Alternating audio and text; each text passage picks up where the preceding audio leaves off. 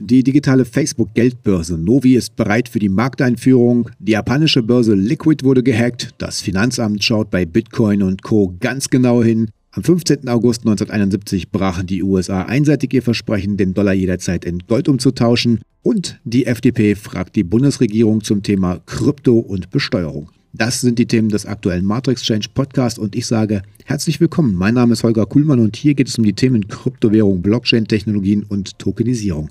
Und für alle, die ihr Kapitalanlagenportfolio noch etwas diversifizieren möchten, kann ich einen Blick auf www.matrixchange.eu unter dem Reiter Invest empfehlen. Das Matrix Change Baskets M18 Portfolio bietet einen guten Mix verschiedener Assetklassen an, so sind sowohl die Chancen als auch die Risiken ausgewogen. Facebook hat angekündigt, dass es die digitale Geldbörse Novi auf den Markt bringen wird, die mit dem Diem Blockchain-basierten Zahlungssystem verbunden ist nachdem es die notwendigen regulatorischen Genehmigungen erhalten hat.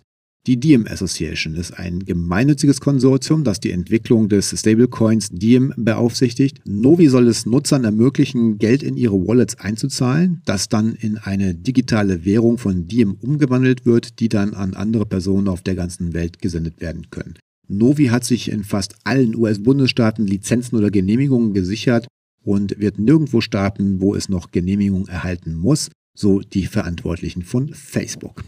Diem, das zunächst von Facebook unter dem Namen Libra entwickelt wurde, ist ein Blockchain-basiertes Zahlungssystem, das auf eine Reihe von Hindernissen gestoßen ist. Regulatorische Bedenken hinsichtlich des Datenschutzes von Facebook und potenzieller Geldwäscheprobleme haben zur Verzögerung bei dem Programm beigetragen, das Anfang 2021 starten sollte.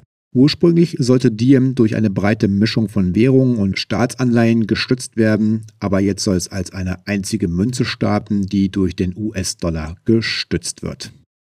Die japanische Börse Liquid wurde gehackt, wobei etwa 80 Millionen Dollar an digitalen Vermögenswerten von der Plattform verschoben wurden. Die Börse bestätigte die Panne am Donnerstag in einem Tweet, in dem Liquid die betroffenen Wallet-Adressen bekannt gab. Die Börse stellte fest, dass nur ihre warmen Wallets betroffen waren, also das heißt Wallets, die zur Auszahlung bereit waren, und fügte hinzu, dass ihre Vermögenswerte derzeit in einem kalten Speicher, also sogenannten Cold Wallets, verschoben wurden. Abhebungen und Einzahlungen wurden auf Liquid ausgesetzt, wobei die Börse versprach, regelmäßige Updates zu liefern während ihrer Untersuchung. Ja, gefühlt werden solche Attacken immer häufiger, ob es sich hierbei um einen White Hack handelt, so wie der von letzter Woche beim größten Hack der Geschichte digitaler Assets, wo über 600 Millionen Dollar an Werten von Poly Network gestohlen wurden, ist noch nicht bekannt. Jetzt gibt es eine Kehrtwende im Poly Network Fall. Eine Woche später winkt ihm nämlich nicht das Gefängnis, sondern eine Belohnung von einer halben Million Dollar und ein neuer Job als Sicherheitschef des bestohlenen Unternehmens. Das hat Poly Network bei Twitter angekündigt. Wir haben keine Pläne, Mr. Whitehead rechtlich verfolgen zu lassen und laden ihn ein, unser Sicherheitschef zu werden, so heißt es auf dem offiziellen Account des Unternehmens. Der ein oder andere von uns wird es mit Sicherheit schon gespürt haben. Das Finanzamt schaut bei Bitcoin und Co. ganz genau hin, auch wenn es sich bei Bitcoin aus steuerlicher Sicht nicht um eine Währung handelt. Aus diesem Grund können sie aus steuerlicher Sicht auch nicht mit Erträgen aus Aktien, Geldanlagen oder weiteren Finanzgeschäften verglichen werden. Gewinne, die aus dem Handel mit Bitcoins und anderen Kryptowährungen resultieren, sind vergleichbar mit Gewinnen bei Kunstwerken oder anderen Wertgegenständen. Das heißt, wenn Sie Kryptowährungen innerhalb der Spekulationsfrist von einem Jahr veräußern, müssen Sie ab 600 Euro und einem Cent Steuern bezahlen. Aber Achtung, die 600 Euro Grenze gilt nicht allein für Kryptowährungen, sondern auch für alle weiteren privaten Veräußerungsgeschäfte innerhalb eines Jahres. Verkaufen Sie zum Beispiel eine Uhr oder einen Kunstgegenstand innerhalb eines Jahres mit über 700 Euro Gewinn, haben Sie die komplette Freigrenze bereits überschritten und die Höhe des Gewinns aus Ihren Kryptoverkäufen ist dabei absolut unerheblich. Es ist daher ratsam, Kryptowährungen als langfristiges Investment zu tätigen und diese länger als ein Jahr zu halten. Sollten Sie häufiger Kryptowährungen kaufen und verkaufen, kann es schwierig sein, die exakte Haltedauer zu ermitteln. Schließlich ist es fast unmöglich, jedem einzelnen Coin das Kauf- bzw. Verkaufsdatum zuzuweisen. Damit Sie die Erträge aus Ihren Bitcoin-Verkäufen trotzdem in Ihre Steuererklärung aufnehmen können, können Sie die sogenannte FIFO-Methode First In, First Out anwenden. Diese bedeutet, dass Sie die Coins zuerst verkaufen, die Sie als erstes erworben haben. Die steuerliche Behandlung von Kryptowährungen ist noch nicht endgültig geklärt. Bis dahin können Sie neben der FIFO-Methode auch die sogenannte LIFO-Methode Last In, First Out anwenden. Hier gehen Sie genau umgekehrt vor. Es wird angenommen, dass sie die Kryptowährung zuerst verkaufen, die sie als letztes gekauft haben. Und je nach Einzelfall kann sowohl die FIFO als auch die LIFO-Methode steuerliche Vorteile haben. Bitte beachten Sie aber, dass Sie ein einmal gewähltes Verfahren nicht mehr ändern können. Einmal FIFO, immer FIFO. Sie sollten über Ihre Kryptokäufe und Verkäufe genau Buch führen, um bei Nachfragen von seitens des Finanzamtes entsprechend reagieren zu können.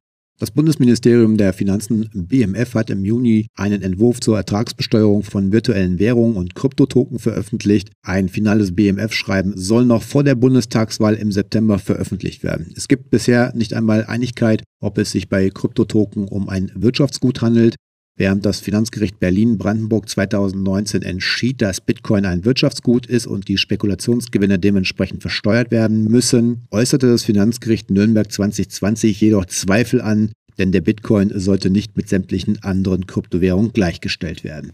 Kritisch ist auch zu bewerten, dass zum Teil grundlegende technische Eigenheiten nicht ausreichend berücksichtigt wurden. Das gilt insbesondere für die Unterscheidung des Minings im Proof-of-Work-Verfahren und des sogenannten Stakings im Proof-of-Stake-Verfahren.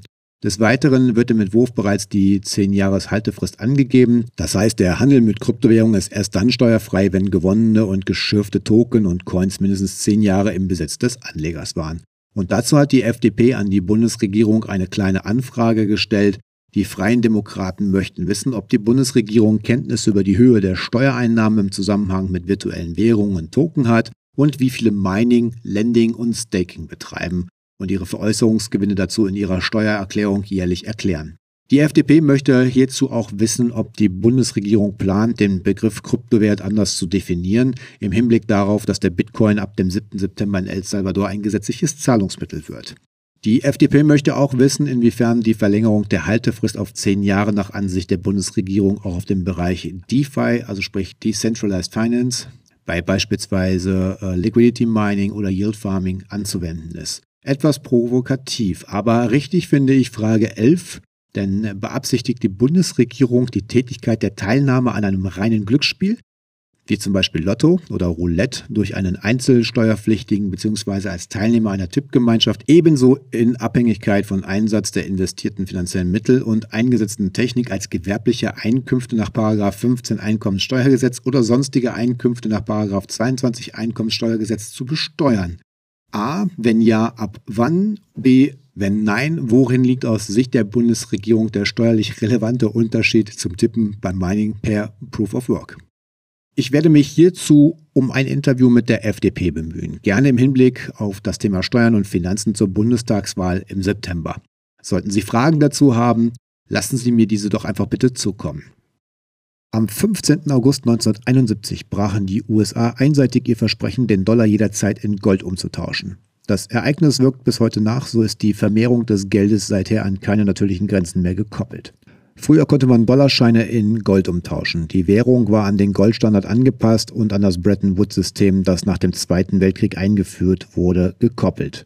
Hierbei handelte es sich um ein Wechselkurssystem bzw. um eine neu gestaltete Währungsordnung mit der Absicht, dass sich die Wechselkurse zwischen den Währungen stabilisieren. Am 15.08.1971 sollte sich die Währungspolitik ändern, denn vor 50 Jahren sprach sich Richard Nixon, der 37. US-Präsident, für die Abschaffung des Goldstandards aus.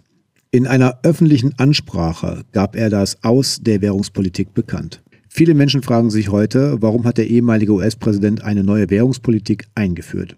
Die Antwort kann man im wachsenden Misstrauensverhältnis zwischen Europa und den USA finden. Nach dem Ersten Weltkrieg konnte jeder Geld zu Gold machen und seine Währung in Gold umtauschen. Nach dem Zweiten Weltkrieg war es lediglich den Regierungen und Zentralbanken gestattet, Geldscheine in Gold zu wechseln. In den USA war es den Bürgern dieser Zeit untersagt, eigene Goldreserven zu besitzen. Der französische Präsident Charles de Gaulle entsandte ein Marineschiff, um die Dollarreserven in Gold umtauschen zu lassen. Die USA war zur Weltmacht aufgestiegen und Richard Nixon hatte mit der neuen Währungspolitik zum Ziel, den internationalen Handel voranzutreiben, die Währung und Wechselkurse neu zu stabilisieren. Vor allem der Dollar sollte massiv gestärkt werden, was in den darauffolgenden Jahren auch geschah. Es gab allerdings auch andere Vorschläge zur Gestaltung der Weltwährungspolitik. Zum Beispiel hatte der Ökonom John Maynard Keynes den Vorschlag erhoben, eine Weltwährung zu etablieren, die von einer Weltreservebank verwaltet wird. Der Dollar wurde somit zur Weltwährung etabliert und die USA hatten die größten Geldreserven bevorratet. Das Papiergeld der anderen Währungen hatte keinen echten Gegenwert. Die neue Währungspolitik basiert auf Vertrauen. Eine große Sorge der Europäer war, dass die USA mehr Dollar druckt, als im Gegenwert an Gold vorhanden ist. Die Sorgen sollten sich bewahrheiten, denn schnell wurde das Machtmonopol missbraucht und die ausgegebenen Geldmengen überstiegen den Gegenwert des Goldes bei weitem. Durch die 1971 eingeführte neue Weltwährungspolitik blieb es anderen Ländern untersagt, Geld in Gold einzutauschen. Die USA hatten ihre Ziele einer Währungsmonopolstellung erreicht. Im Jahr 2020 hat die US-Notenbank mehr als 9 Billionen US-Dollar gedruckt. Das sind ungefähr 20 Prozent des US-Dollars, der heute insgesamt im Umlauf ist. Mit anderen Worten, für jeweils 100 US-Dollar, die heute existieren, haben die US-Regierung und die Federal Reserve im Jahr 2020 20 US-Dollar aus dem Nichts gedruckt. In Europa ist das Verhältnis nicht anders und in Kanada wurden 2020 sogar 75 Prozent aller kanadischen Dollar gedruckt. Dies scheint eine wirklich schlechte Warnung für das zu sein, was uns in den kommenden Jahren erwarten wird. Durch die Vorgehensweise der USA gelang ihnen ein schlauer Schachzug. Der Dollar stieg zur Weltwährung auf und war das einzig goldgedeckte Zahlungsmittel, an dem sich alle anderen Währungen orientierten. Dem heutigen Euro steht kein echter Gegenwert gegenüber, denn schon damals wurde weitaus mehr Geld gedruckt, als Goldreserven vorhanden waren und im Laufe der Jahre nimmt die Gelddruckmenge stetig zu. Billionen und Aberbillionen Euro werden ausgegeben. Heutzutage diskutieren Volkswirtschaften über Summen, die sich ein Normalbürger nicht mehr vorstellen kann. Die Frage, die wir uns stellen müssen, wie lange lässt sich dieses Geldsystem noch aufrechterhalten? Und ist Bitcoin vielleicht eine wirkliche Alternative? Ich hoffe, der Podcast war informativ. Lassen Sie doch bitte ein Abo da, damit Sie auch zukünftig keine News mehr verpassen. Ich sage danke fürs Zuhören und wir hören uns am Dienstag wieder.